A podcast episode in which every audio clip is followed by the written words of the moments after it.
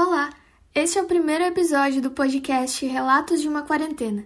Ele é produzido pela quinta fase de jornalismo da faculdade IELUSC na disciplina Rádio Jornalismo 3. Serão quatro episódios que vão trazer diferentes aspectos sobre o período de isolamento social que o Brasil enfrenta atualmente devido ao coronavírus. Diretamente de Joinville, eu sou Heloísa Kcheminski. E eu sou Gisilene Schneider.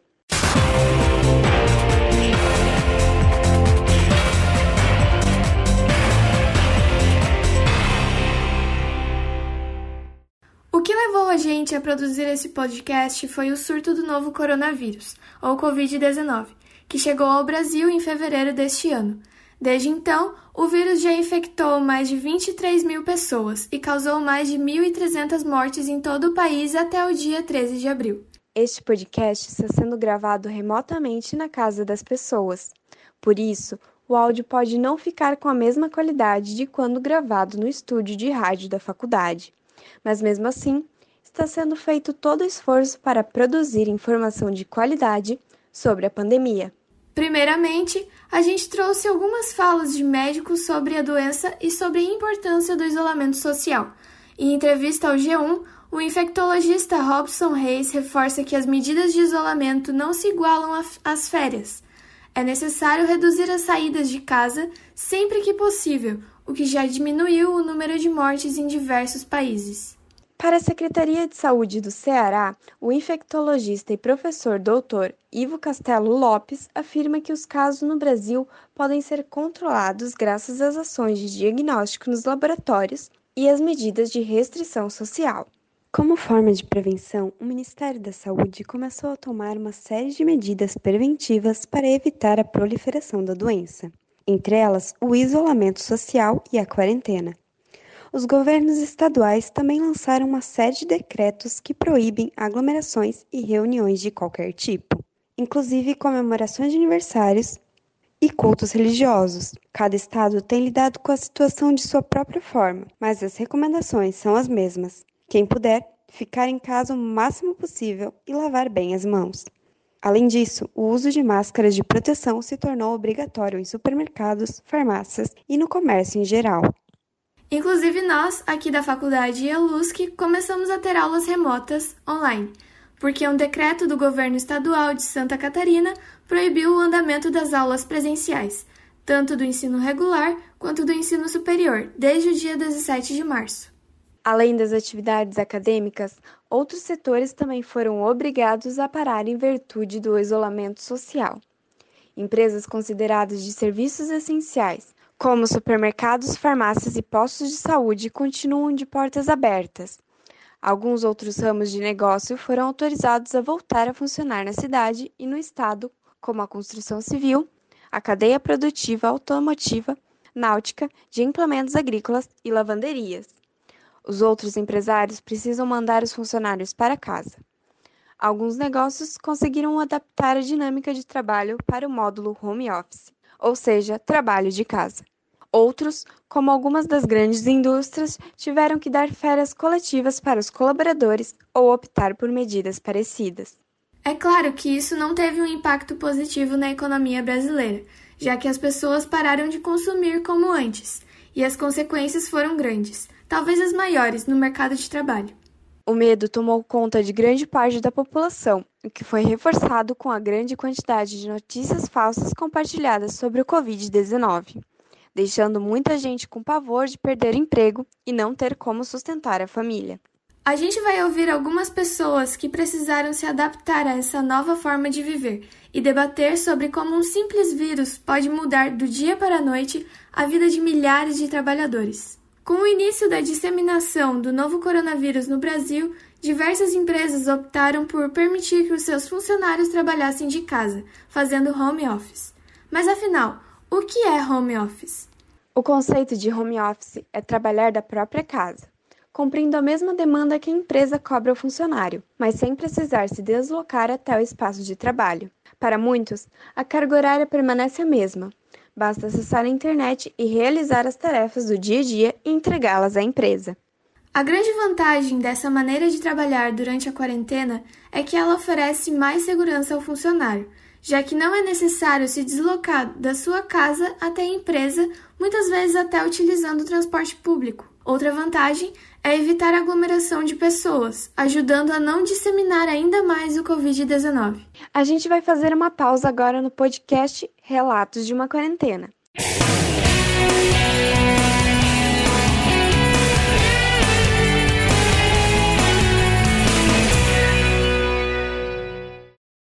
Você está ouvindo o podcast Relatos de uma Quarentena.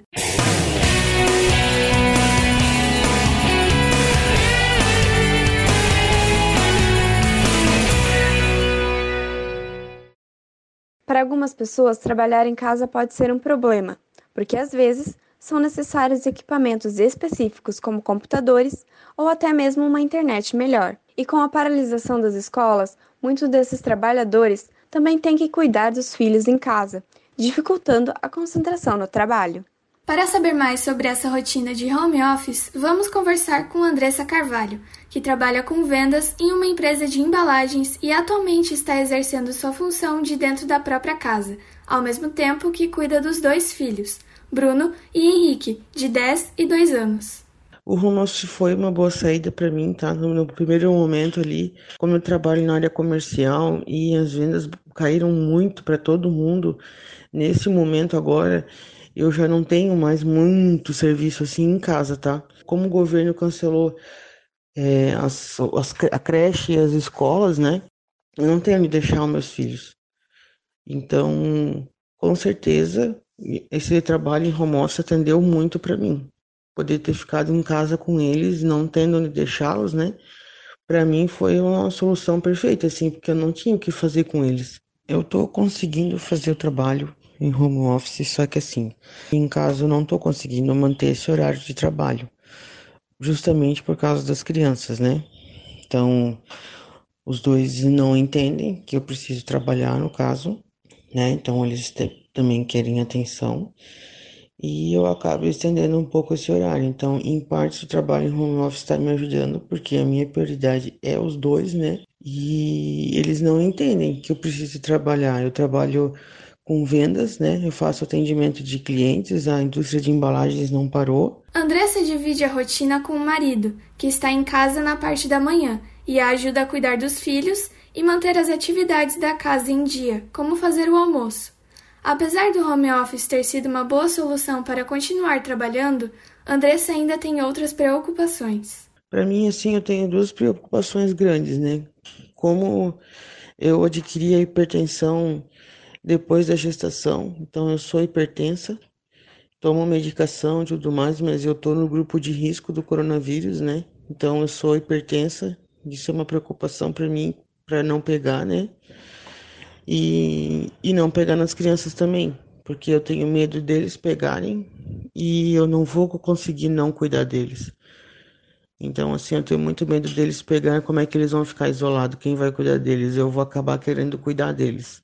Agradecemos a participação da Andressa Carvalho.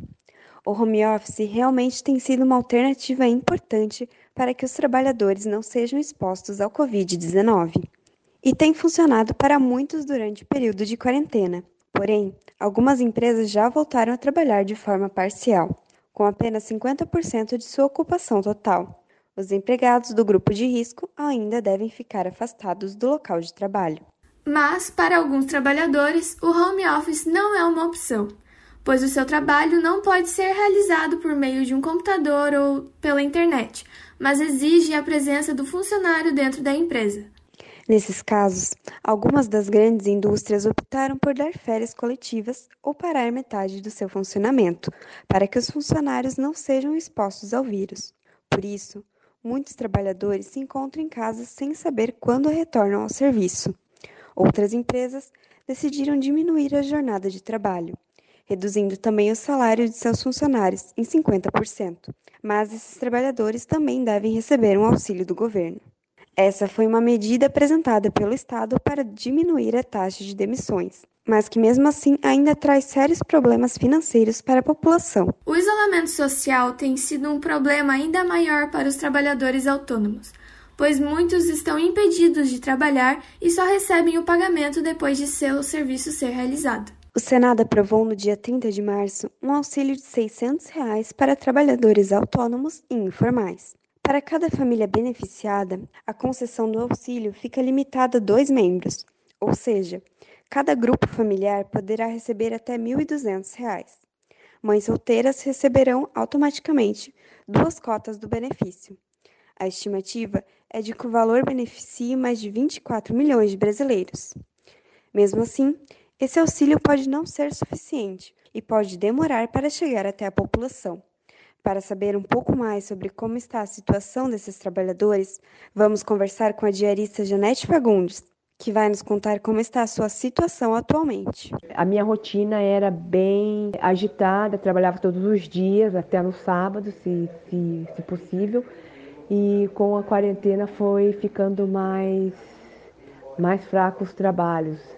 Depois da paralisação, meu salário, a, minha, a, minha, a minha renda ficou bem baixa.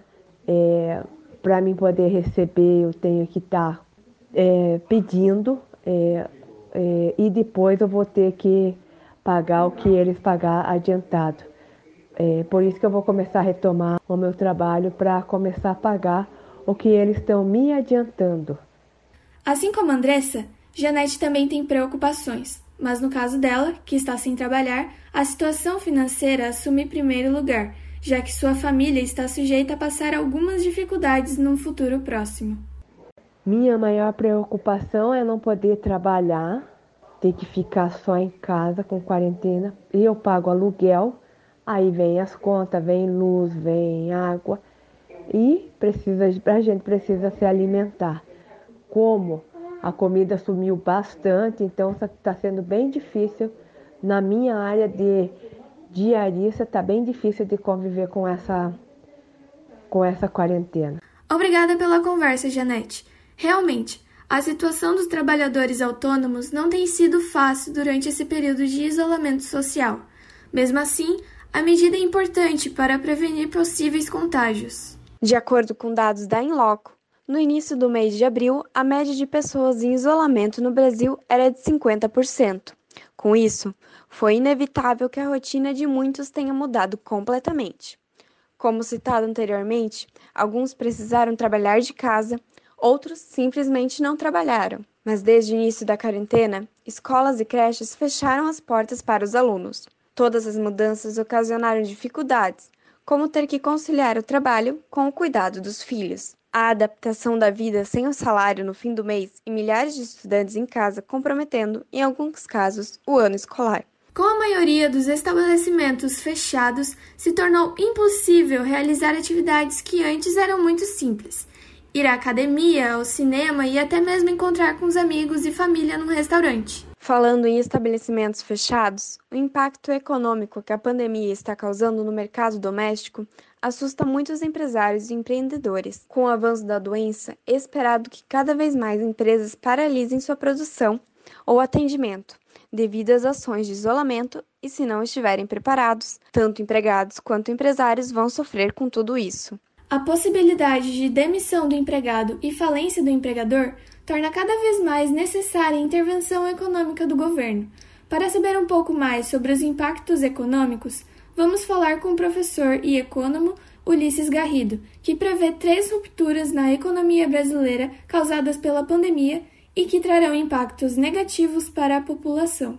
É, as empresas que é, se beneficiam com os fatores de produção das famílias, então não vão gerar produtos e serviços é, que vão ser comprados pelas famílias. Então essa ruptura é, ela é, é, é complicada porque dependendo do tempo né, que isso demora, é, essa giro da, esse giro da economia não, não, não vai ser o ideal, aquilo que a gente tinha como preferência, como referência, né?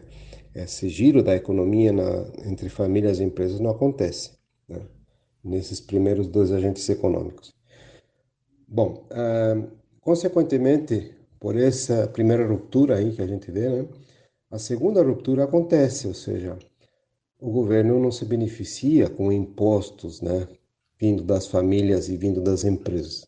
Então, a segunda ruptura que a gente percebe ali, né, vai, vai acontecer com o governo, ou seja, ele não recebe os benefícios, ou os impostos, aliás, né, que as empresas e as famílias geram com relação a essa primeira, esse primeiro giro da, da, da economia, né, dos primeiros dois agentes econômicos. Consequentemente, o governo, então, não vai gerar benefícios né, para as famílias, né, nem gera benefícios para o governo. A terceira ruptura né, vai acontecer, né, é, dependendo do tempo né, e o impacto maior, né, justamente na, entre nosso país, o, o que a gente toma como referência, né, e o resto do mundo. Entre as exportações que a gente poderia fazer, né, e a entrada de dólares, né, consequentemente, e as importações, né, que são ah, geralmente produtos né, e matéria-prima que vem de fora, né, para alimentar as empresas dentro do processo de produção, por exemplo. Né. Para ele, é importante que se tenha visão das rupturas para que seja possível trabalhar sistematicamente para resolver os dois problemas ao mesmo tempo, tanto do vírus quanto da economia. A gente chama isso de planejamento estratégico dentro do processo né, de planejamento. As empresas né, poderiam aí eventualmente se preparar né, no ambiente de trabalho justamente para que haja uma, uma quase normalidade do processo, né, para que essa, esse primeiro, esse primeiro uh, impacto, né, essa primeira ruptura entre os dois primeiros eh, agentes econômicos aconteça de uma forma que a gente não perca nenhuma nem outra parte, né? Ou seja, o tempo hoje é primordial para que isso aconteça. Ou seja, quanto mais rápido a gente trabalhar para solucionar um problema eh, de saúde, né? E nos proteger, né, de, da melhor forma, é, mais rapidamente a gente vai conseguir, então, é, fazer andar essa primeira engrenagem, né? essa, solucionar essa primeira ruptura, para que esse impacto econômico não seja tão forte lá no futuro. O vírus está entre nós e tem mudado nossas rotinas de forma drástica. Com certeza, nunca mais seremos os mesmos depois de tudo isso. Muitas vezes nos sentimos impotentes e sem saber o que fazer. Mas o mais importante nesse momento é termos empatia e sermos responsáveis não só com a nossa saúde, mas com a de nossa família, amigos e desconhecidos. Você acabou de ouvir o podcast Relatos de uma Quarentena, com a apresentação de Heloísa Kcheminski e Juscelene Schneider. O podcast foi produzido pela quinta fase de jornalismo da Faculdade ELUSC para a disciplina de Rádio Jornalismo 3, com orientação da professora Solange Engelmann. Edição do episódio por Jéssica Hor.